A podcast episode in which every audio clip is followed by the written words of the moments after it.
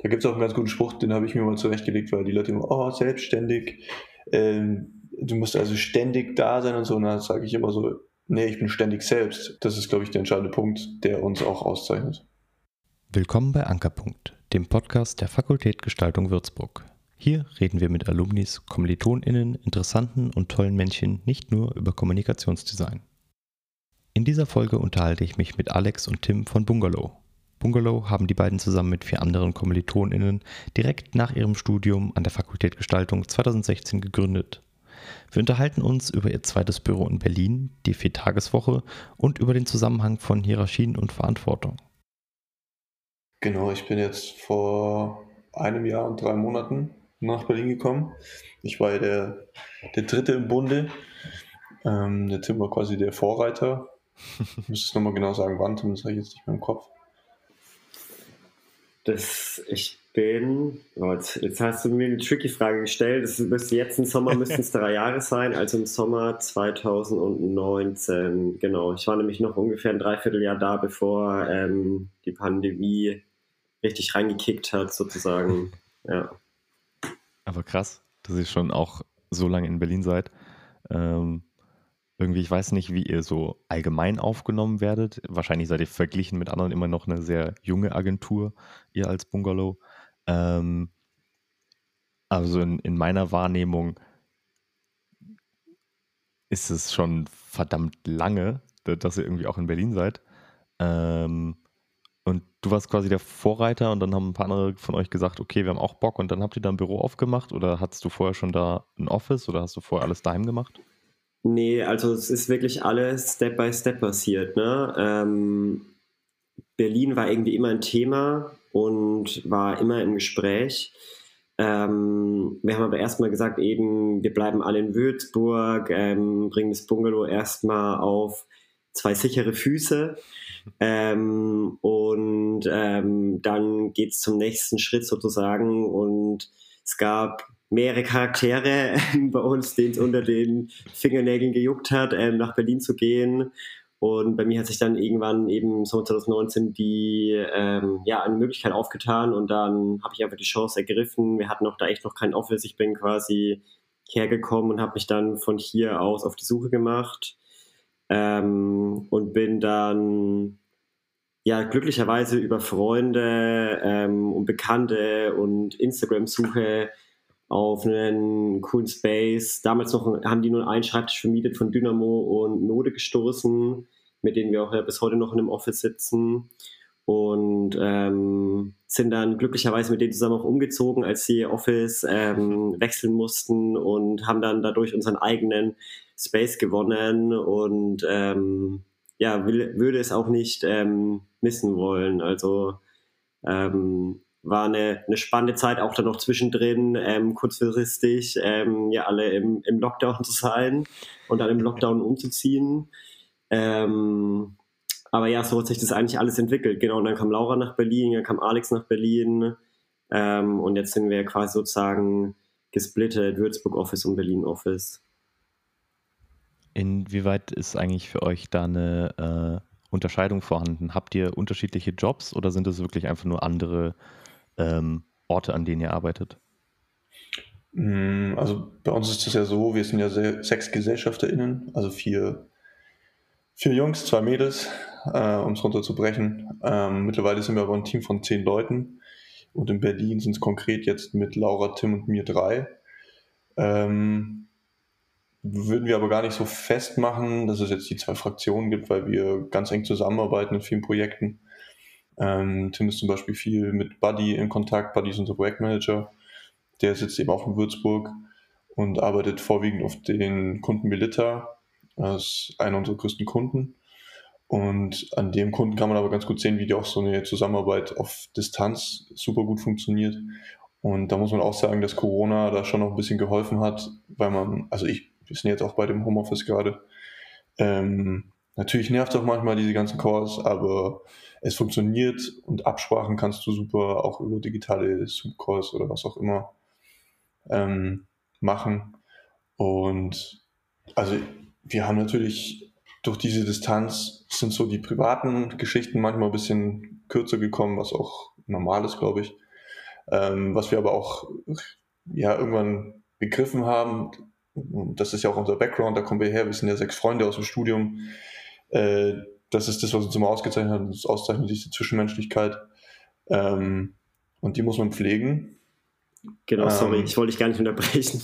Du mach ruhig. Ähm, die, die Projekte, ähm, um konkret auf deine Frage einzugehen, sind aber eigentlich zum größten Teil alle über die zwei Standorte gestreut. Also es ist nicht so, dass Berlin Bungalow allein agiert und Berlin äh, von Bungalow Würzburg, ähm, ja, sondern es ist als ein ja, ein Konglomerat zu verstehen und da wird eigentlich inhaltlich gar nicht getrennt. Also mhm. wir sind täglich eigentlich in Kontakt miteinander, ähm, haben unsere Calls zusammen und es ist ein, ja, ein großes Bungalow. ja. Ihr teilt ja auch die Projekte, soweit ich das verstanden habe, eigentlich eher nach Kompetenzen auf. Also wenn ein bestimmtes Pro, äh, ja, Projekt halt irgendwie Fotografie braucht und äh, was weiß ich, Typografie, ähm, teilt ihr es halt unter den Leuten auf, ähm, wo die Kompetenzen liegen. Und äh, davon ist wahrscheinlich auch abhängig, ob das jetzt vielleicht beide Punkte in Würzburg liegen und äh, eins in Würzburg und eins Berlin. Ja, total. Genau. Ja, genau so ist es. Hast du hast genau richtig aufgefasst. ähm, vielleicht wollt ihr auch mal nochmal ganz kurz zum Anfang äh, zurückgehen und für die Leute, die euch noch nicht kennen, äh, ich glaube, das sind zwar hier eher weniger, aber trotzdem da noch einmal kurz zusammenfassen. Seit wann gibt es euch? Äh, warum gibt es euch? Und äh, was ist vor Berlin passiert? Willst du oder soll ich, Tim? Du darfst gerne. Okay. Also, das ist immer die Story. Wir waren alle in Würzburg beim Studieren, Kommunikationsdesign studiert. Wir waren alle im Praktikum äh, also in verschiedenen Praktikumsstellen unterwegs und haben da gewisse Erfahrungen gesammelt und haben dann zum Großteil auch beschlossen für uns, dass wir nicht so Bock haben auf diese klassische Variante des, ey, wir lassen uns irgendwie, das ist immer so hart, wenn man das sagt, aber wir, wir knechten uns für unsere, für große Agenturen und äh, versuchen da irgendwie die Hierarchien hochzusteppen, sondern uns war es irgendwie wichtig, dass wir unsere Freiheiten haben und das haben wir auch alle gespürt, alle Sex, ähm, in ganz vielen Projekten, die wir schon zusammen gemacht haben, zum Beispiel das Luf und Lee Magazins Lebenruf und da war die Lilly vorwiegend noch dabei und ich kam, ich kam dann ein Jahr später erst dazu, aber das war auch ein Großteil von unserer Gruppe hier und da hat man einfach schon gemerkt, hey, irgendwie funktioniert das voll gut. Äh, die ganzen Kollabos waren irgendwie teilweise echt auch dann sogar noch erfolgreich mit dem Fluchtatlas zum Beispiel, wo Laura, Lilly und Yvonne äh, auch den ADC gewonnen haben. Ähm, es ist auch uns gar nicht wichtig, dass man Preise gewinnt, aber da hat man schon gemerkt, hey, irgendwie passt das super gut zusammen. Und dann haben wir auch mit Hilfe von ein, zwei Professoren, die uns immer wieder mal gesagt haben, hey, macht euch doch jetzt selbstständig, weil, keine Ahnung, wenn jeder drei, vier Jahre in seinem Job mal drin ist in der Agentur, dann hast du einen gewissen, äh, hast du einen gewissen Lohn, den du hast oder einen Lebensstandard und die willst du auch dann erstmal nicht mehr loshaben. Und so, wenn du aus dem Studium kommst, kannst du halt einfach low Low Budget, einfach nimmst du deinen Laptop mit rein. Ähm, das sind die großen Investitionen gewesen. Laptop erstmal, ich glaube, wir sind zum Ikea gefahren, zum Baumarkt, haben uns erstmal Böcke geholt und Tischplatten. Äh, und das war so der Startpunkt. Ähm, und dann haben wir einfach beschlossen, okay, wir springen jetzt einfach mal diesen Pool Selbstständigkeit rein und versuchen da so lange wie möglich drin zu schwimmen zu sechst. Und mittlerweile schwimmen wir, glaube ich, nicht mehr, sondern wir haben jetzt ein kleines Bötchen, in dem wir da sitzen und ähm, ja, total abgefahren, weil du meintest ja auch, dass es uns schon so lange gibt. Manchmal realisiert man das dann auch erst wieder, ey, es gibt schon fünfeinhalb Jahre. Ähm, und allein, dass Tim schon drei Jahre in Berlin ist, ist total krass und man muss sich auch wieder selber zwicken. Aber ich glaube, oder spreche ich für alle, wir sind alle super happy, dass wir den Schritt gegangen sind, ähm, weil da einfach ganz viel Freiheiten mitschwingen, weil da einfach ähm, diese Hierarchien aufgehoben sind, sondern du kannst einfach, kannst es selber beeinflussen, du kannst mit Kunden, Kundinnen, äh, kannst Haltung beziehen, du kannst, kannst Dinge vielleicht auch viel, viel, viel besser mitlenken und so lenken, dass du sagst, hey, ähm, das sind die Werte, die wir vermitteln wollen, auch in unserem Design, in unserer Kommunikation. Und die kannst du halt viel besser integrieren, wenn du einfach direkt am Kunden, an der Kundin sitzt, am Projekt, und was auch immer. Und das ist, glaube ich, die Grundintention von allem gewesen, diese Freiheit zu besitzen, ähm, Und das war der Kerngedanke, warum wir uns überhaupt gegründet haben. Und deswegen gibt es uns immer noch. Die Hierarchie ist eigentlich auch das, was euch irgendwie äh, auszeichnet. Ich meine, ihr habt das im, in eurem Namen verewigt. Ähm, vielleicht hat euch das sogar direkt ein bisschen groß gemacht. Ich meine, ihr seid damit äh, relativ früh in der Designpresse gewesen. Ähm, ich meine, fünf Jahre sind ja jetzt gar nicht so lang. Ich finde es faszinierend, wie viele in diesen fünf Jahren gewachsen seid, ähm, wie ihr euch schon auf zwei Standorte irgendwie jetzt erweitern konntet ähm, wie euer Team wächst. Wie funktioniert das mit eurer flachen Hierarchie, auch wenn sich das Team vergrößert? Wie könnt ihr das beibehalten und auch dafür sorgen, dass sie nicht weniger flach wird? Ähm, ja, es ist eine sehr gute Frage. Ähm, ich finde auch spannend, dass du die stellst, ähm, weil oft eben flache Hierarchie verwechselt wird mit keiner Hierarchie. Ähm, und natürlich haben wir in, gewiss, in gewisser Art und Weise schon eine Hierarchie, weil es wird uns sechs Gründer einfach immer geben und wir tragen ja auch sozusagen die Verantwortung. Ähm, aber trotzdem wollen wir jetzt eben keine ähm, großen Hierarchien in Sachen von ähm, übergestellt und untergestellt kreieren, sondern wir wollen eben einen offenen Austausch haben mit allen Leuten, mit denen wir zusammenarbeiten. Ähm, jeder kann Ideen für alles einbringen. Ähm, und jede Idee wird diskutiert und am Ende, wir sagen immer so gern, ähm, der, der, die Idee ist Chef oder ist King. Ähm, und wenn die beste Idee wird sozusagen ja, ausgewählt und das Konzept, ähm, mit dem wir dann fahren, gewinnt und an dem wird auch entschieden. Ne? Also es geht ähm, nicht darum, wer jetzt diese Idee gebracht hat, sondern wirklich einfach, ja, wie können wir das Beste daraus machen und da zählt die Arbeit von jedem und da wird auch die Hierarchie, ähm, ja, also die flache Hierarchie, sage ich jetzt mal eins zu eins ähm, gelebt und jeder wird gehört. Wie haben sich Hierarchien für euch bisher entwickelt? Das habt ihr ja gerade schon ein bisschen erzählt. Ähm, und wie könnt ihr euch vorstellen, entwickelt sich das Ganze? Ähm, beziehungsweise habt ihr überhaupt vor, ähm, viel zu wachsen? Habt ihr irgendwelche Ziele? Sagt ihr, okay, irgendwann ist Schluss, wir wollen nicht unendlich groß werden? Oder wie würde eine Hierarchie bei euch aussehen, wenn ihr 100 Leute wärt? Also 100 Leute werden wir, glaube ich, nicht. Sage ich jetzt einfach mal, Tim. nee, also wir sprechen ja, also spannend ist, glaube ich, dass wir immer Ende des Jahres einen Future Talk machen, wo die sechs GesellschafterInnen drin sitzen. Dann fahren wir manchmal, oder wir fahren eigentlich immer irgendwo hin, sperren uns da ein, dann wird der Ofen eingeheizt und wir äh, hauen unsere Köpfe irgendwie für zwei Tage so zusammen, dass das nächste Jahr komplett durchgeplant wird. Und das sind solche Themen wie MitarbeiterInnen natürlich auch super wichtig.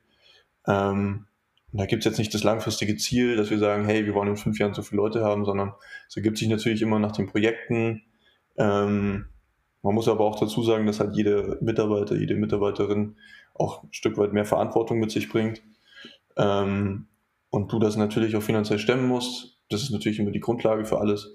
Ähm, aber sonst eigentlich alle Personen, die bei uns arbeiten, ich hoffe, ich sage da nichts Falsches, aber ähm, wir versuchen einfach ein extrem gutes Arbeitsklima zu haben, wo die Zwischenmenschlichkeit einfach enorm groß geschrieben ist.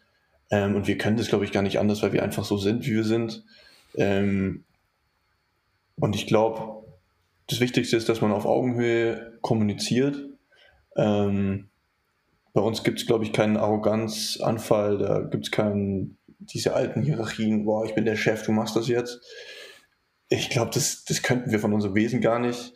Ähm, es darf natürlich mal eine Ansage geben, wenn was nicht so gut läuft und so weiter, aber letzten Endes geht es immer darum, dass man die anderen hört, dass man selber aber auch klar kommuniziert und vor allem was in allen Belangen, ist ja egal, ob das die Office Managerin wie die Francis ist oder der Buddy als Projektmanager, äh, ist einfach eine klare Kommunikation, dass man äh, sich jederzeit in die Augen schauen kann und sagen kann, hey, pass mal auf, das stört mich oder ähm, wir haben zum Beispiel auch im System eingeführt die Bunga Props, wo man sich einfach Komplimente gibt, ähm, weil das auch oder Wertschätzung gibt. Das geht super oft im Alltag unter und dann einfach sagt, ey, Digga, das hast du richtig gut gemacht, danke für den Support oder auch so Kleinigkeiten im Alltag sieht, hey, danke, dass du meinen Stuff noch weggeräumt hast, irgendwie, ich war so im Stress. Also es ist einfach total wichtig, dass man sich da wertschätzt und ich glaube, das spricht auch für eine flache Hierarchie, was Tim schon gemeint hat, es ist ja keine Hierarchie, aber äh, es ist nicht, es ist kein, nicht Okay, nicht nicht kommunizieren ist noch was anderes. Wir haben, wir haben eine Hierarchie, aber die ist sehr flach und die zeichnet sich eben durch Wertschätzung aus und durch ganz gute Kommunikation. Ich glaube, das ist der Schlüssel zum, zu einem guten Arbeitsumfeld. Hattet ihr eigentlich schon mal ähm, ein Problem damit, mit der flachen Hierarchie? Ähm, dadurch, dass vielleicht Verantwortung so gesehen verloren gegangen ist und äh, ich weiß nicht, wenn ein Problem auftritt, braucht es ja meistens irgendwie eine verantwortliche Person, ähm, die dafür gegebenenfalls gerade stehen kann, die da auch ein bisschen die Übersicht hat. Und ähm, eine flache Hierarchie kann natürlich auch gefährlich werden, würde ich mal annehmen, ähm, wenn man dann die Übersicht verliert, ähm, weil ja die Verantwortung eher im Kreis herumgeschoben wird. Wie kommt ihr damit klar, dass das nicht passiert? Genau, einfach dadurch, dass, sorry, ich fange mal an, einfach dadurch, dass ähm, Verantwortungen klar aufgeteilt werden. Also wenn wir ein neues Projekt starten, dann wird ganz klar festgelegt, welche Person für, ich sage jetzt mal, die Art Direction verantwortlich ist, welche Person für das Projektmanagement verantwortlich ist. Ähm, und dadurch kann auch das Problem quasi nicht abgegeben werden, weil es ja dann an der einzelnen Person hängt. Und an der Person ist es ja sozusagen dann auch andere Personen mit dazu zu holen, falls sie die für dieses, für diese Problemlösung braucht. Also es geht jetzt nicht darum, dass diese Person dann, ähm, die auf das Projekt arbeitet, das Problem allein lösen muss. Ne? Also ähm, das wäre der falsche Ansatz, sondern es geht immer nur darum, du hast die Verantwortung und hol dir die Person dazu, die du für die Lösung ähm, brauchst. Genau. Jetzt habe ich achtmal brauchst gesagt, glaube ich. Können wir nachher nochmal nachzählen. Ähm, also vielleicht also, an der Stelle, ja. sorry, vielleicht an der Stelle, was natürlich durch unsere flache Hierarchie, so wie, so wie wir uns gegründet haben mit diesen sechs Personen, ähm, wo wir auch gesagt haben, okay, jeder verdient gleich viel, jeder hat gleich viel Verantwortung. Ähm, Gibt es natürlich, kannst du dir ja vorstellen, wenn du jetzt alleine bist und eine Entscheidung treffen musst, ist das easy. Ähm, wenn du aber zu sechs eine Entscheidung treffen musst, die natürlich vor allem auch auf Bungalow einzahlen, die auf deine persönliche Erfüllung einzahlen, da gibt es verschiedenste Themen, wo einfach jede Person vielleicht eine minimal unterschiedliche Auffassung von hat. Und da gibt es dann schon manchmal auch Reibungen, die dann auch in Diskussionen enden, aber das ist dann eher zwischen uns sechs, ähm, wo man die anderen auch so ein bisschen vor beschützen will, weil das sind ja wirklich Grundausrichtungen und da gibt es dann schon mal Diskussionen. Aber allein, dass wir nach fünfeinhalb Jahren immer noch zusammen sitzen, arbeiten, uns super gern haben, zeigt ja auch, dass da ganz viel Wertschätzung ist und dass auch jede, jede Auseinandersetzung, jede Kritik immer konstruktiv ist und solange die konstruktiv bleibt und nicht verletzend wird, ähm, bewegen wir uns Voll. auf einem sehr guten Level. Und also wir haben ja auch sehr eine Diskussionskultur, ähm, die uns geprägt hat. Ne? Also ähm, es wurde immer viel geredet und über Dinge diskutiert und das, ich finde, das Wort Diskussion ist total schlecht behaftet, aber ähm, das würde ich irgendwie gar nicht so sehen. Natürlich muss man irgendwann zum Punkt kommen, aber sich erstmal mit ähm, den unterschiedlichen Ansichten auseinanderzusetzen, hat uns in vielen Dingen, glaube ich, schneller zum Ziel gebracht, als wenn wir ähm, erst dreimal, sage ich jetzt mal, hingefallen wären und dann die Erkenntnis gehabt hätten, sondern wir haben dann teilweise halt Dinge, ähm, manche Diskussionen werden länger oder kürzer geführt, ähm, aber ich glaube, die haben uns immer zu einem ganz guten Ergebnis gebracht. Ja. So wie ich das auch verstehe, habt ihr eigentlich ähm, projektbezogene Hierarchien. Also in einer klassischen Agentur gibt es ja irgendwie dann zwei, drei Art-DirektorInnen und äh, dann gibt es irgendwie Junior Designer und Senior Designer und ihr teilt diese Rollen quasi in jedem Projekt neu auf. Und insofern kann jeder jede Stellung so gesehen ähm, in jedem Projekt bekommen. Wie teilt ihr das dann auf? Also es gibt ja schon Personen, die einfach ähm, andere Kompetenzen haben. Deswegen haben wir ja auch ähm, ja, Rollen wie, also es gibt schon die Rolle, ich jetzt mal, des Artdirektors, des Projektmanagers, wie gesagt, des ähm, Office Managers und diese Rollen haben natürlich auch unterschiedliche Aufgaben. Ähm, dadurch fallen automatisch einzelne Aufgaben diesen Personen natürlich dann noch zu, weil da die Kompetenzen liegen. Also ist jetzt klar, dass ähm, ich keine ähm, Buchhaltung ähm, anfange zu erledigen auf einmal, weil das gar keinen Sinn machen würde, das jeden Monat ähm, an jemand anderes weiterzugeben. Ne? Also da, da, ja, da wird die Organisation auf einmal größer als das Endergebnis. Und ähm, ich glaube, das muss man einfach im Blick behalten. Und ähm, deswegen gibt es da natürlich einfach Grenzen. Also wir versuchen das so flexibel wie möglich zu halten, aber so trotzdem so stabil, ja, wie nötig eigentlich. Genau, das ist ja wieder das Thema Verantwortlichkeiten. Ich glaube, das ist auch ein ganz großes Learning, äh, kann ich auch nur von mir sprechen, wie wichtig es ist, dass eine Person äh, eine Thematik im Blick behält.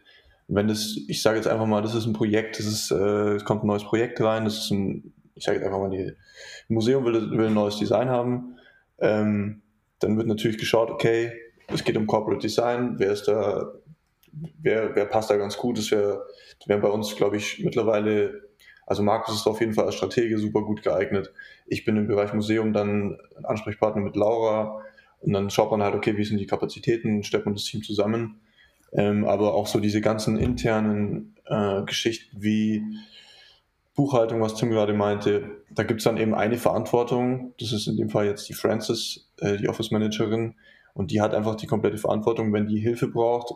Wenn der Alex wieder seinen Beleg nicht abgelegt hat, dann wird halt auf die Schulter geklopft und gesagt so, ey, Digga, ich brauche jetzt diesen Beleg. ähm, genau, aber sie ist dann quasi dafür zuständig, diese Sammelstelle, wie bei jedem Projekt, äh, und so organisieren wir uns auch eigentlich. Und natürlich besprechen wir dann in, wir haben immer Gesellschafterinnen-Talks, äh, wenn jetzt übergreifende Themen sind, die Neukunden oder allgemeine Organisationen äh, anstehen, dann besprechen wir das natürlich. Ähm, und auch bei uns SexgesellschafterInnen gibt es eben Verantwortlichkeiten. Keine Ahnung, ich habe jetzt lange die Rechnungen geschrieben. Das sind dann auch so Sachen, die willst du als Designer vielleicht erstmal nicht machen, aber die fallen natürlich an, wenn du ein Unternehmer bist. Ähm, genau, da stellst du dich einfach so auf, dass, dass man die Sachen gut verteilt und jeder irgendwie seine Verantwortlichkeit hat habt ihr auch manchmal, äh, wenn du jetzt beispielsweise sagst, ja, auf Rechnung hat man nicht unbedingt Bock, äh, du hast jetzt recht viel Rechnung gemacht, sagst dann irgendwann auch, ich habe das jetzt fünf Monate gemacht, kann das jetzt mal Werners übernehmen? Nee, hat sich nie ergeben. Ich mache das seit fünf Jahren. Ähm, nee, das ist auch in Ordnung. Also, und ich glaube, das ist genau der Punkt, so, wenn wir dann von, von Gleichberechtigung, von Hierarchien sprechen. Ich glaube, man muss immer das Gefühl haben, dass jeder gewisse Sachen macht. Es gehört halt immer was dazu zum Unternehmertum was jetzt nicht immer nur Spaß ist und toll ist und äh, nur kreativ arbeiten, ähm, da würde man sich einfach selber belügen. Ähm, ich glaube, jeder von uns sollte einfach das Gefühl haben, dass das einigermaßen gut unter den Gesellschaften aufgeteilt ist. Und nur weil ich jetzt keine Rechnungen, also ich, ich mache das ja gerne zwischendurch, aber nur weil ich jetzt keine Rechnung schreiben will, heißt das ja für andere Personen auf der Welt nicht, dass sie das nicht gern machen. Ja. Ähm, und da ist es halt einfach wieder wichtig, dass man kommuniziert und, und wenn man irgendwann sagt, okay, ich packe das einfach gar nicht mehr, das ist ein schlechtes Beispiel mit den Rechnungen schreiben, aber es gibt ja manchmal so Punkte, wo, wo es einem zu viel wird, dann muss man das halt einfach ansprechen und dann finden wir auch immer die Lösung, wie man das vielleicht auf zwei, drei Schultern verteilen kann. Es wäre so quasi Wahrscheinlichkeit, äh, wahrscheinlicher, wenn äh, Tim jetzt sagen würde, ey Alex, ich hätte richtig Bock, jetzt mal die Rechnungen zu machen, äh, dann wird das vielleicht dazu führen, aber ansonsten genau. eher ja, Tim, vielleicht müssen wir nach dem Podcast nochmal reden. Unbedingt. Unbedingt. Was sind für euch so die Hauptvor- und Nachteile, dass ihr in die Selbstständigkeit zusammengegangen seid als Büro, als Firma, als Agentur, als was auch immer, im Vergleich zu, okay, ich mache mich alleine selbstständig? Mhm. Das Spannende ist, glaube ich, dass man das gar nicht ähm, so sehr trennen kann, sondern die meisten Nachteile bringen Vorteile mit sich und die meisten Vorteile Nachteile. Ähm, ja, ich meine, man kann da wirklich in ähm, jeden Bereich reinschauen. Das heißt jetzt irgendwie die Kreativität, ähm, wo wir einfach komplett frei sind, aber halt auch dann wirklich frei. So, ne? Also es ist jetzt nicht so, als hätten wir jetzt ähm, noch eine ganze Strategie- und Analyseabteilung ähm, bei uns sitzen, was ähm, vielleicht manchmal zum Beispiel hilfreich wäre, ähm, was aber auf der anderen Seite wieder gut ist, weil wir eben ja unser ähm, Ding machen können und unsere Konzepte, ähm, auf die wir auch Bock haben und hinter denen wir stehen. Ähm, und das kannst du genau auf jeden anderen Bereich übertragen, wie, wie du dir deine Zeit einteilst, ähm, dass wir da ja, ähm, ja freier sind, als wenn ich jetzt einen Arbeitsvertrag von 8 bis ähm, 17 Uhr habe ähm, spricht für sich. Ne? Ähm, das beide Seiten sind in beide Richtungen auszulegen. Wie Alex, ergänzt mich da gerne, wenn du da. Ja, ähm, genau, also ich finde den riesen Vorteil einfach unser Austausch, da, also alle auf Augenhöhe und ich stelle mir halt auch immer vor, wenn ich jetzt bei einer Agentur sitzen würde, in einer großen, ohne das despektierlich sagen zu wollen, aber wenn ich jetzt halt dann drei Jahre lang auf Lufthansa arbeite, dann steht mir das halt so zum Hals raus. Und ich glaube, diese Vielfalt, die wir auch mitlenken können, auch an Projekten, ähm, die man dann selbst initiieren kann, wir nennen die immer Bunker Flow Projekte, wo man einfach sagt, hey, wir haben zum Beispiel mal eine Ausstellung organisiert. Ich brauche jetzt mal wieder irgendwie ein eigenes Projekt, dann können wir das jederzeit anstemmen und du kannst es halt auch ähm, über den Bungalow viel cooler machen, wenn du das jetzt ganz allein machen würdest, nebenbei. Da fehlt dir vielleicht auch ein bisschen die Möglichkeit und wenn du die anderen begeisterst von der Idee, dann sind wir da auch super schnell dabei und allein diesen Weg gehen zu können, ist, finde ich, schon eine unfassbar große Bereicherung. Und was Tim auch meinte, was für mich auch so unfassbar, eine unfassbar gute Erkenntnis ist, wir arbeiten auch nur vier Tage, ähm, also 32 Stunden, weil wir irgendwann mal beschlossen haben, ich glaube, das war Anfang 2021, ähm, dass wir einfach viel effektiver arbeiten und dass der Freitag uns irgendwie ein Ausgleich ist für private Organisationen machen. Also keine Ahnung, wenn ich meine Steuern machen muss, wenn ich das dann am Donnerstagabend noch irgendwie dahin leiste oder am Samstag, dann habe ich halt auch kein Wochenende und keinen Ausgleich. Und ich kann da aus, aus meiner Perspektive sprechen. Ich habe gerade auch nicht das Gefühl, wir haben echt viel zu tun und ich bin, bin auch viel involviert in viele Dinge, aber wenn ich dann meine drei Tage frei hatte, dann geht es mir auch voll gut, dann bin ich super erholt und ich habe nicht das Gefühl, ich brauche jetzt sofort wieder Urlaub, ähm, weil diese drei Tage einem so einen guten Ausgleich geben. Und das ist für mich auch eine der unfassbaren ähm, Vorteile dieser Selbstständigkeit. Voll. Und da auch noch ergänzend, das hat ähm, Yvonne damals eingebracht. Also wir haben nicht mit der Vier-Tage-Woche gestartet, sondern wir haben erstmal mehrere Dinge ausprobiert und ähm, sind jetzt eben gerade seit einem Jahr bei der Vier-Tage-Woche. Und ich glaube, man kann sagen, dass wir alle ähm, happy damit sind. Also die Vier-Tage-Woche ist das, ist das Ziel. Natürlich rutscht dann manchmal ein Freitag rein, wenn eine Deadline da ist, aber das soll einfach nicht zur Regel werden. Und schon allein das, ja, das Bauchgefühl zu haben, der Freitag wäre theoretisch frei, auch wenn ich vielleicht an diesem Freitag dann arbeiten muss, das ist ein anderes, als wenn ich natürlich jeden Freitag arbeiten muss. Ne? Ähm, dann ist halt dieser eine Freitag so, aber es ist ja irgendwie auch ähm, ja unser Baby in einer gewissen Art und Weise und dadurch ähm, macht man es dann natürlich auch. Ja, das Mindset ist einfach so angestellt und man ist dann auch immer so ein bisschen, bisschen pisst, wenn ich jetzt am Freitagmorgen nochmal zwei, drei Stunden dran muss, weil man so denkt, ey, das ist mein heiliger Freitag, aber das ist auch so wirklich dieses Ziel, dass man die Woche darauf hinarbeitet. Noch am Donnerstag sitze ich manchmal eine Stunde länger am Abend, wo ich noch alles durchorganisiere und dann weiß ich, geil, morgen frei und jetzt drei Tage Kopf frei, private Projekte, irgendwie eine gute Zeit haben. Und ich glaube, ja. das gibt uns oder gibt mir enorm viel, viel Energie. Und was wir uns ja auch gewünscht haben, ähm, war ja auch der Punkt, so nochmal mehr kreativen Raum zu haben, wenn man das denn möchte. Also, dass man an einem Freitag auch einfach mal nochmal freie Dinge angehen kann, ähm, auf die man vielleicht unter der Woche, ja, zu denen man einfach nicht kommt. Ähm, ja. Und das fürs Bungalow nochmal ganz andere Potenziale bieten kann, wenn jeder von uns sich nochmal ausprobiert und wer weiß, vielleicht steht da ein neues ähm, Projekt raus. Ich finde, äh, bin totaler Fan von der von der Vier-Stunden-Woche. Äh, Tim, du hast gerade noch erzählt, dass ihr viele Sachen ausprobiert habt. Was, was habt ihr sonst so ausprobiert? Wie seid ihr da hingelangt? Und äh, habt ihr noch irgendwas, wo ihr sagt, okay, wir werden in Zukunft noch was anderes ausprobieren? Ja, Ey, ganz kurz, du hast gerade gesagt, vier Stunden Woche. Das wäre ja. natürlich das Highlight. I wish.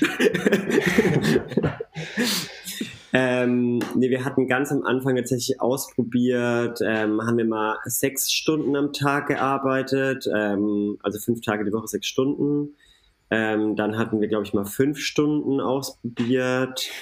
Ähm, dann hatten wir zwischendrin, glaube ich, wieder komplett Vollzeit gearbeitet und jetzt sind wir, wie gesagt, bei der Vier-Tage-Woche und ich konnte es gar nicht glauben. Wir haben letztens darüber geredet, mit Alex auch, und dass es schon ein Jahr her ist. Ähm, wow, also ähm, nice.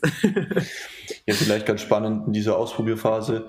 Ich glaube, wir haben einmal tatsächlich immer nur fünf Stunden Tag gearbeitet Und da haben wir alle gemerkt, boah, Alter, das ist viel zu stressig, das ist, ich komme hier zu gar nichts. Ähm, und dann machst du halt Überstunden und das ist auch so ein Mindset-Ding, ne? Wenn du dann immer, immer über die fünf Stunden bist und wieder sechs, sieben machst, dann ähm, fühlst du dich so selber verarscht. Und ich glaube, mit diesen 32 Stunden ähm, Oder du verarschst dich selbst. Du verarschst dich so und so selbst.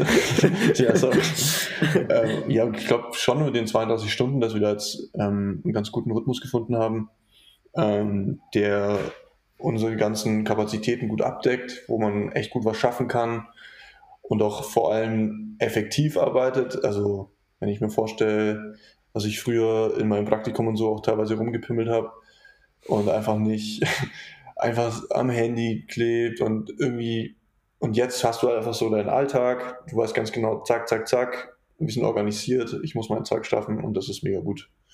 Und vielleicht noch, was du meinst für die Zukunft. Ähm, also wir daten uns da immer wieder ab und schauen auch und challengen uns da und ähm, ja, schauen einfach, wie, wie lief es jetzt die letzten drei, vier Monate, äh, wie ist das Pensum an der Zeit, und schauen halt immer, was kann man noch verändern. Wir sind auch in einem ständigen Austausch, in einem ständigen. Es ver verändert sich ja ständig, was jetzt das Montagsmeeting wieder ein bisschen angepasst worden, wo wir auch gemerkt haben, es geht oft zu lang ähm, und dann startet man nicht so gut in die Woche. Da haben Tim und Yvonne super Input gebracht und äh, versuchen da einfach mit einem guten Vibe in die Woche zu starten. Und das sind einfach so Reaktionen auf, auf Dinge, die man irgendwie manchmal spürt und das ist das Schöne, ne? wir sind halt selbstständig und dann kannst du auch sagen, hey, lass uns das mal ausprobieren. Und ich glaube, dass wir da eine sehr offene Kultur pflegen, Unternehmenskultur und auch so mal offen sind von Mitarbeiterinnen, wenn die dann Vorschlag bringen. Und ich glaube, das muss man sich auch bewahren. Könnten sich viele große Unternehmen auch was abschneiden. Ganz sicher. Meiner Meinung nach. ähm, ich finde es auch interessant, ihr sprecht viel von den Freiheiten, die euch die, die Selbstständigkeit gibt oder halt die, die Selbstständigkeit mit der eigenen Firma. Ähm, wie könnt ihr das Ganze wahren? Also wie findet ihr die passenden Kunden, die euch eine gewisse Freiheit ermöglichen, ähm, aber zahlt halt trotzdem eure Rechnungen? Gerade am Anfang. Du fragst eigentlich genau im richtigen Moment, weil ähm, wir immer zugespitzter kommunizieren wollen. Ähm, das hört sich erstmal super abstrakt an, aber das bedeutet, dass wir am Anfang natürlich, ah, wir haben selbstständig gemacht, wir sind rausgegangen, ähm, man nimmt so ungefähr erstmal alles an, was man bekommen kann, weil es ja auch erstmal darum geht, ähm, die Firma zum Laufen zu bringen. Ähm, und ab irgendeinem Punkt fängt man dann natürlich an, mehr auszuwählen. Also wir hatten schon immer unsere Ideologie, unsere Ideen, für welche Kunden arbeiten wir ganz sicher nicht zum Beispiel und für welche wollen wir arbeiten. Aber für welche Kunden wollen wir arbeiten, heißt ja nicht automatisch, dass wir für diese Kunden arbeiten, weil wie du sagst, vielleicht ähm, sind die entweder schon bedient oder das Budget passt nicht oder ähm, whatever, die sitzen in, in Japan, wissen gar nicht, wie wir an die rankommen sollen. Ähm, und genau deswegen versuchen wir einfach immer mehr ja, auf die Kunden hinzuzuarbeiten, die wir anstreben und da einfach noch viel mehr unseren Gusto ähm, ja, in eine Richtung zu pushen. Also nicht mehr so viel ähm, alles anzubieten, weil damit haben wir gestartet und ich glaube, da ähm, will keiner von uns mehr so hin, ähm, sondern ganz klar ähm, eine Zielsetzung ähm, zu haben und die auch nach außen bestmöglichst zu kommunizieren, dass klar ist, dafür arbeitet ähm, Bungalow und dafür hole ich die Bungalows ran. Ja, ganz wichtiges Stichwort ist da ich hatte vorher schon von unseren Future Talks gesprochen und wir haben im letzten Jahr, wir setzen immer ein Motto fürs nächste Jahr und dieses Jahr steht auf jeden Fall im Zeichen der Profilschärfung. Ähm, und wir wollen eben ganz, was Tim auch meinte, wir wollen ganz gezielt in gewisse Bereiche rein, die wir definiert haben. Und dann gibt es gewisse Kunden, wo vielleicht schon erste Kontakte mal entstanden sind oder wo man vielleicht jemanden kennt. Und wir sind auch sehr strategisch und wollen dann wirklich auch ähm, jetzt in die Richtungen reingehen ähm, und das ist ein ganz spannender Punkt, weil wir, glaube ich, jetzt nach fünf Jahren äh, schon auch diesen kleinen Luxus haben, auch Dinge ablehnen zu können und zu sagen, hey, wir wollen ganz gezielt in die Richtung gehen, dann müssen wir natürlich auch das machen. Ne? Also gleiches Ziel immer gleiches an.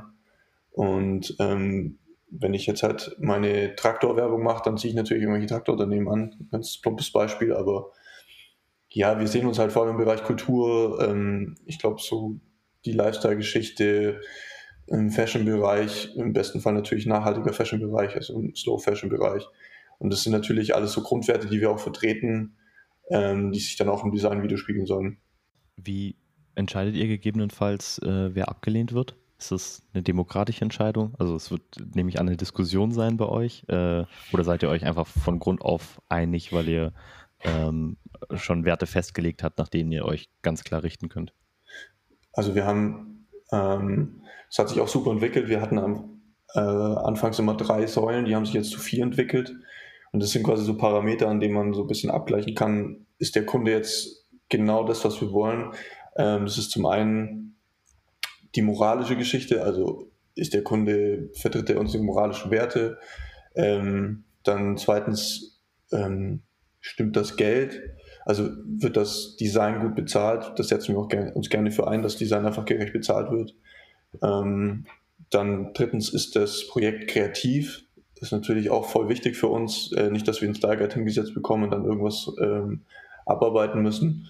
Und letzten Endes ist natürlich auch wichtig, was rauskommt. Also ähm, bringt dieses Projekt uns auch einen Imagewert mit? Ähm, können wir das auf unsere, unsere Website packen? Können wir das in unser Portfolio packen, auf Instagram pushen? Ähm, und wenn diese vier Säulen erfüllt sind, ist es halt der Traumjob. Ähm, es gibt natürlich auch Jobs, äh, wo jetzt überhaupt kein Cash da ist, wo gar kein, kein Geldfluss da ist, wo wir aber sagen, hey, das wollen wir unbedingt unterstützen, das ist moralisch super, super nice. Ähm, es bringt eine geile Kreativität mit sich und wir können es auf jeden Fall der Öffentlichkeit zeigen und sagen, hey, so coolen Stuff machen wir, mal ganz runtergebrochen. Muss quasi ein Mindestmaß an Säulen, also weiß ich nicht, zwei oder drei der Säulen müssen erfüllt sein, damit äh, das Projekt angenommen wird. Genau, und im besten Fall alle, natürlich. Ja. Ähm, und auch Alex, weil du vorhin es noch gemeint hattest, ähm, dass wir jetzt den Luxus haben, ja Projekte ähm, auch abzulehnen, sozusagen. Ähm, tatsächlich haben wir das schon immer gemacht, ähm, auch wenn wir es uns vielleicht nicht erlauben hätten können, muss, ähm, muss man sagen. Ähm, also wir hatten Anfragen von multiplen, aus unseren Augen kritischen Unternehmen, ähm, die vor allen Dingen nicht unserer Moral ähm, entsprochen haben und denen haben wir auch ganz klar abgesagt. Ja, und es waren also über die Jahre an alle Designer da draußen, diese Anfragen kommen und ja. diese Anfragen werden kommen und bereitet euch darauf vor. Macht euch da lieber vorher als später Gedanken. Ähm, ja, und wir haben dann einfach gesagt, wir wollen zum Beispiel teilweise den Preis gar nicht wissen, weil ab in dem Moment, wo wir wissen, was wir für Geld dafür bekommen würden, wären wir wahrscheinlich schon halt eher wieder kaufbar. Deswegen haben wir ähm, da teilweise direkt ähm, das abgelehnt, wobei wir das heute auch nicht mehr so machen würden. Also ja. wir würden uns ähm, alles anhören und dann vielleicht trotzdem Ja oder Nein sagen. Ne? Also ähm, das, das ähm, haben wir auf jeden Fall auch so gelernt, weil auch immer eine gute Intention ähm, da sein kann, wenn wir nochmal in dieses moralische Thema reinschauen. Es gibt ja auch immer Unternehmen, die ähm, ja, gerade in der heutigen Zeit viel mehr auf Nachhaltigkeit pochen, ihre komplette Unternehmensstrategie umbauen, sich ähm, einfach viel mehr zum Positiven entwickeln und wo man so merkt, okay, da hat es irgendwann mal ähm, kulturtechnisch Klick gemacht. Ähm, und ähm, deswegen ja, wollen wir uns quasi diese Option gar nicht mehr von Anfang an verschließen. Ähm, Genau, will, will aber nur noch mal ähm, an alle da draußen sagen, ähm, bereitet euch auf sowas vor und ähm, lasst, lasst euch davon nicht überrennen. So, ja. ja. Also vielleicht kann man das auch mal konkret sagen in einem Beispiel. Das war, glaube ich, relativ früh. Da hatten wir eine Anfrage von der Bundeswehr für eine kleine Ausstellung, war das, glaube ich. Und ähm, da haben wir es uns nicht mal angehört. Und da gab es dann eben bei uns auch intern krasse Diskussionen, ey, hätten wir wenigstens anhören müssen und so weiter. Und dann hatten wir nochmal zwei, drei Fälle, wo es echt so hin und her ging. Und da haben wir einfach irgendwann gesagt, okay, wir dürfen, glaube ich, nicht unternehmensbezogen im ersten Moment denken, sondern wir müssen projektbezogen denken. Und wenn du jetzt zum Beispiel, also natürlich muss das Bauchgefühl immer eine Rolle spielen. Wenn jetzt da das Panzerunternehmen anfragt, das ist ja immer dieses tolle Beispiel, ähm, dann ich könnte dafür einfach nicht arbeiten. Da könnte auch, die können auch sagen, okay, wir wollen den Regenwald aufforsten mit unseren Panzern, weiß ich jetzt nicht so. Also es muss natürlich auch glaubwürdig sein. Das stelle ich ähm, mir spannend vor. Ja, stelle ich mir auch spannend vor. Gerade gedacht, so, die könnten ja Samen von dir rein. Okay. Ähm, Wäre vielleicht auch noch ein, ein, cooles, kreatives Projekt für freitags, ne? Ja, ja. ein cooles Projekt. nee, aber also grundsätzlich muss das Bauchgefühl am Ende auch stimmen. Aber ich glaube, was extrem wichtig ist und wo, wo unsere Gesellschaft, glaube ich, auch extreme Probleme hat heutzutage, dass wir aus unseren Bubbles nicht mehr rauskommen. Und manchmal ist ein Gespräch auch mit einer anderen Bubble, also keine Ahnung, wir hatten eine Anfrage aus Frankfurt, da wollte so ein Typ ähm, nochmal irgendeine so Fastfood-Kette aufmachen und dann haben wir halt so gesagt, ja, aber Digga, was nimmst du für Fleisch? Und dann, ja, ja ist doch egal, hab doch das günstigste. Und da ist mir halt die Kinnlade runtergefallen und ich dachte, in welchem Zeitalter lebst du? Ähm, und dann haben wir das halt auch ganz explizit bei ihm angesprochen, der hat es dann auch nicht wirklich verstanden, das Gefühl. Und dann haben wir es auch gleich abgelehnt. Aber wir haben es, vielleicht haben wir ihn dann ein kleines Stück weitergebracht, weil wir einen kleinen Schubs gegeben haben. Wir haben nicht mit ihm zusammengearbeitet, aber ich glaube, ähm, es ist total wichtig in unserer Gesellschaft, dass wir manchmal in Dialog treten, auch wenn es irgendwie Fronten sind, die man erstmal nicht zusammenbringt. Und ey, wie spannend es auch ist, ich sage sag jetzt einfach mal, ein Panzerunternehmen, ich kann da auf einmal drin sitzen und auf einmal erzählen wir was von ihrem Marketing. Und ich weiß vielleicht im Vorhinein schon, das ist auf keinen Fall mache ich das aber vielleicht kann ich was daraus mitnehmen für eine Diskussionsgrundlage und so weiter und kann denen vielleicht auch mal äh, eine Haltung entgegenbringen. Und ich glaube, dass, dass das in unserer Gesellschaft manchmal ein bisschen fehlt. Da nehme ich mich gar nicht mit raus. Aber einfach auf die andere Seite zuzugehen, noch mal zuzuhören und sich nicht gleich zu versperren. Aber ich finde das auch interessant. Ähm, ihr habt ja dann quasi, so wie ich es verstanden habe, am Anfang fast eher aus euren, ich nenne es mal Vorurteilen äh, gehandelt äh, aus eurem Bild von dem Kunden, der Kundin, was auch immer. Ähm, und jetzt hört ihr erstmal zu, um herauszufinden, ob euer Vorurteil stimmt. Ähm, manchmal klärt sich das vielleicht durch die Kommunikation, die automatisch stattfindet. Ähm, aber es kann natürlich auch in die andere Richtung sein, dass man vielleicht ein sehr gutes Bild von der Firma hat und sagt, geil, da habe ich super Bock drauf auf das Projekt. Ähm, aber später stellt sich heraus, oh, da stimmt irgendwie doch was nicht mit unseren Werten überein recherchiert ihr da irgendwie vor einem Projekt? Merkt ihr das im Projekt? Wie geht ihr dann damit um? Äh, kam es überhaupt schon mal vor? Ja, beides eigentlich. Ähm, also wir befassen uns natürlich, wenn die Anfrage kommt, mit dem Kunden und dem Projekt erstmal. Und dann gibt es auch einfach Fragen im ersten Meeting, ne, die aufgeploppt sind ähm, bei uns und die dann auch ganz klar ähm, adressiert werden. Also wir gehen schon da in den gezielten Austausch mit dem Kunden einfach. Was habt ihr denn so für ein, äh, also was ist euer, wollt, wollt, könnt ihr euren Traumkunden nennen? Ähm, was habt ihr, findet ihr den noch? Äh, wann, wann kriegt ihr einen Auftrag von dem? Puh. Das ist wirklich eine gute Frage. Es gibt einige. Ähm, wie gesagt, wir haben mega Bock auf ähm, Museen, wir haben mega Bock auf Kulturbereich, wir haben mega Bock auf nachhaltige Mode.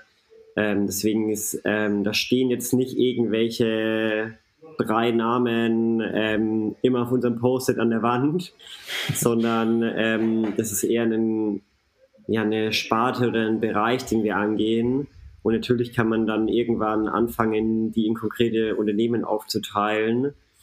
Aber ähm, genau, also unsere Zielgruppen sind sozusagen eher die, ähm, die Sparten, will ich das mal betiteln. Ne? Ähm, also wir haben auf jeden Fall mega Bock auf Museum und Kultur. Ähm, Alex, ich und Laura, glaube ich, dadurch einfach, dass wir in Berlin sitzen, hätten Bock, noch viel mehr im Kulturbetrieb in Berlin mitzuwirken. Ja. Ähm, da irgendwie noch mal ein paar neue Projekte mit anzugehen.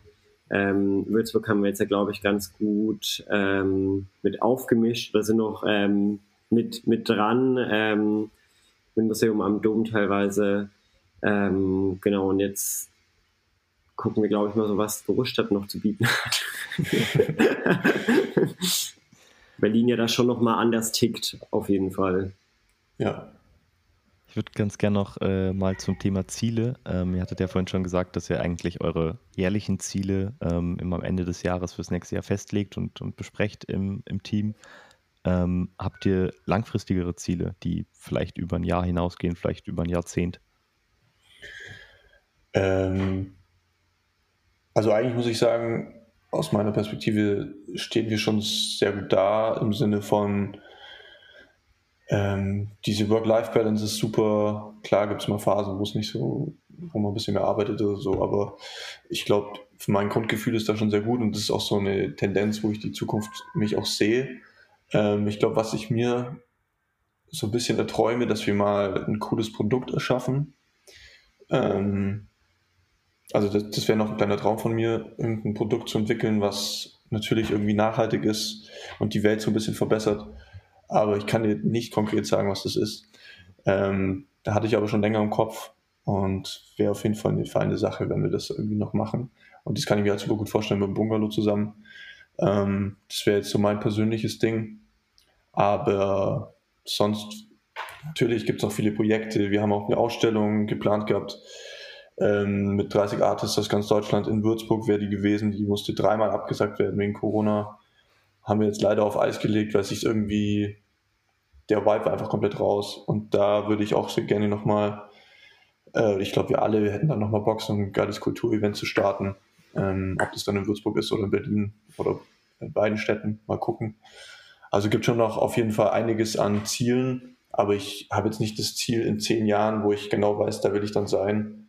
Ich glaube, das ist so von Jahr zu Jahr erstmal denken. Genau, also wir haben schon so ähm, eine mehrjährige Aussicht, würde ich es mal nennen, aber es ist jetzt nicht so, als hätten wir da jetzt ähm, ein Umsatzziel oder irgendwas für in zehn Jahren ähm, festgelegt, sondern das ist eher ein Abgleich davon, dass wir alle in die gleiche Richtung schauen und alle die gleiche Vision tragen. Also wir wollen ähm, am liebsten nur, nur, auf den Kunden arbeiten, die natürlich alle unsere Säulen erfüllen. Ähm, und ähm, das ist, glaube ich, so das langfristige Ziel, dass wir da einfach alle möglichst viel daraus mitnehmen und einen Mehrwert bei der Arbeit ähm, ja, dass alle einen Mehrwert bei der Arbeit verspüren und das Gefühl haben, sie haben jetzt irgendwie hier was Spannendes geschaffen und wir nehmen alle was daraus mit. Und ähm, ich glaube, ganz konkret, ähm, was vor der Tür steht, ähm, ist tatsächlich ähm, neues Office Würzburg. Ähm, ja. Schreie ich jetzt direkt doch auch mal hier raus, vielleicht ähm, hat ja jemand Angst für uns.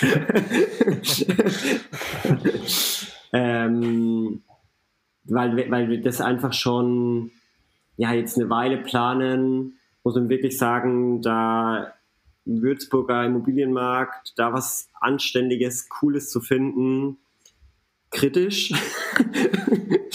ähm, Schwierig. Ja. Also ähm, hier, ich sage jetzt mal, wenn man das nötige Kleingeld hat, ähm, bekommt man ja ein cooles Büro nachgeworfen, aber Würzburg, puh, ey, ist, also da wird jetzt schon über ein Jahr ähm, sich auf die Suche gemacht und ähm, man ähm, hat trotzdem noch nichts gefunden. Es ist echt, ähm, ja, ein, eins der Ziele, die jetzt als nächstes bevorstehen. Wahnsinn, dass das sogar noch schwieriger ist als äh, in Berlin. Voll, ich meine, Berlin kostet halt Geld, ist klar, ne? Das ist nochmal eine andere Nummer. Ähm, aber Würzburg, wenn dann hast du halt Einzelhandel oder du hast irgendwelche Wohnungen, aber du hast jetzt nicht ähm, irgendwo mal einen coolen Altbau oder ähm, ja, ein cooles Industriegebäude. Das ähm, dadurch, dass es halt alles Nachkriegsarchitektur ist oder viel ähm, schwierig. Ja. Ja. Grundstück kaufen, dann wird ein neues Haus gebaut. Ja. Der Bungalow. genau. Der Bungalow. Ähm, Ein kleines Dorf. Ja. Wäre auch cool. Ja, da könnt ihr auch noch mehr, äh, noch mehr Leute versammeln, noch mehr KünstlerInnen versammeln, noch mehr, vielleicht ein Museum aufbauen. Wir machen ein eigenes Museum, eigene Kultur, das ist gut. ja. ähm, ich finde es auch spannend, ihr habt ja recht viele freie Projekte auch immer gemacht und äh, vielleicht euch damit auch zu Anfang ein bisschen Namen machen können. Ähm, wie regelt ihr das zeitlich? Habt ihr ein bestimmtes Zeitbudget in der Woche, wo ihr sagt, okay, hier können wir irgendwie an freien Bungalow-Projekten arbeiten? Ähm, hängt das davon ab, wie euer Zeitplan ist? Ähm, wie sieht das auch finanziell aus, wenn es jetzt irgendwie kein Geld reinbringt? Ähm, legt ihr dafür was beiseite oder schaut halt eher spontan, okay, jetzt passt's, jetzt haben wir gerade Bock drauf, jetzt machen wir es? Ähm, oder ist dafür dann manchmal auch der Freitag da?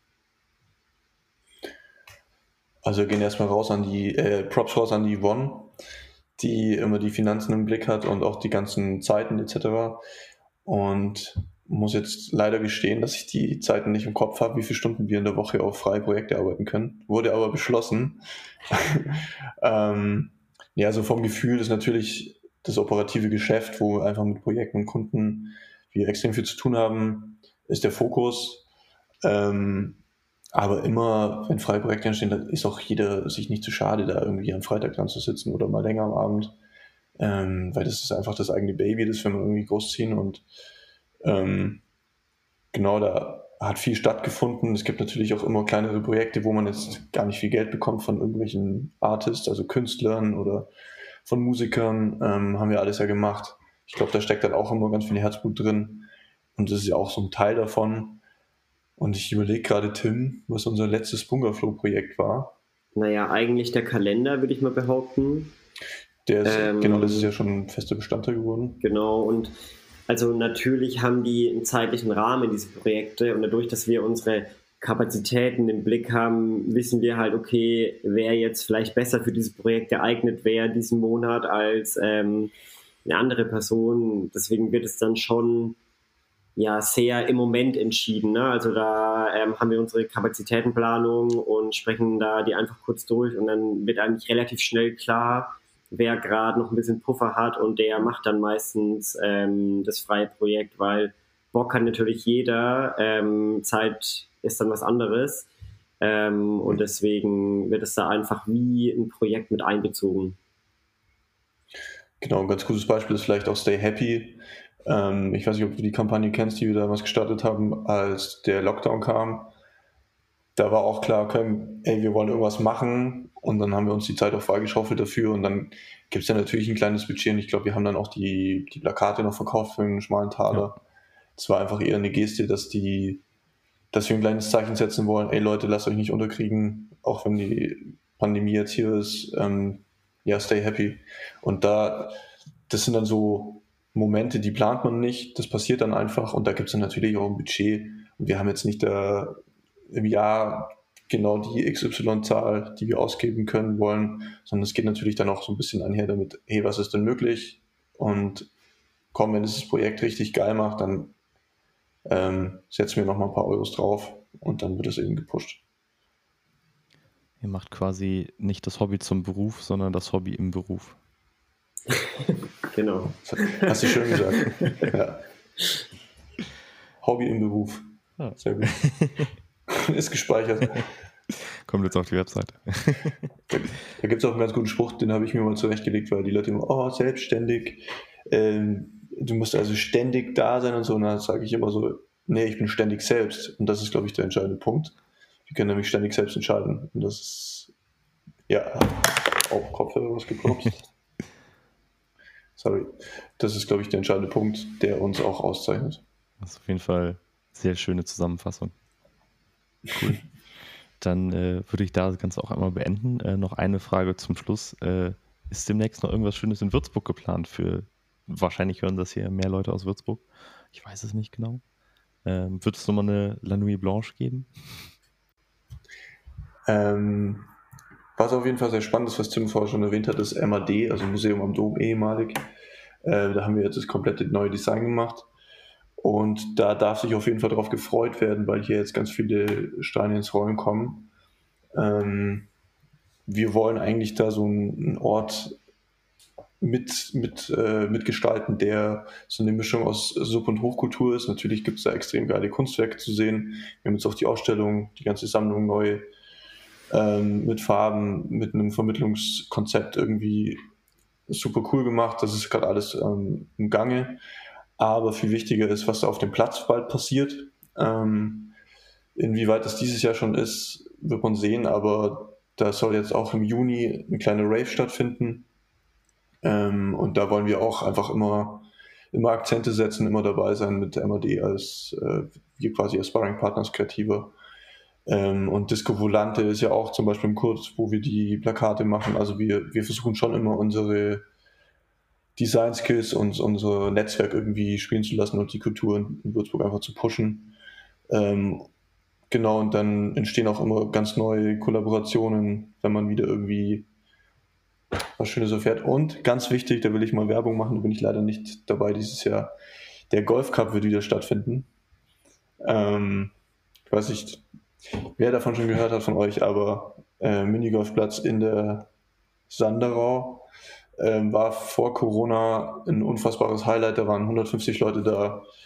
Die Hälfte war verkleidet, die Hälfte war so betrunken am Schluss, dass sie nicht mehr Minigolf spielen konnte, aber es war ein super geiles Fest und ich glaube, für sowas setzen wir uns gerne ein und da ist eben ein Großteil vom Bungalow auch dabei.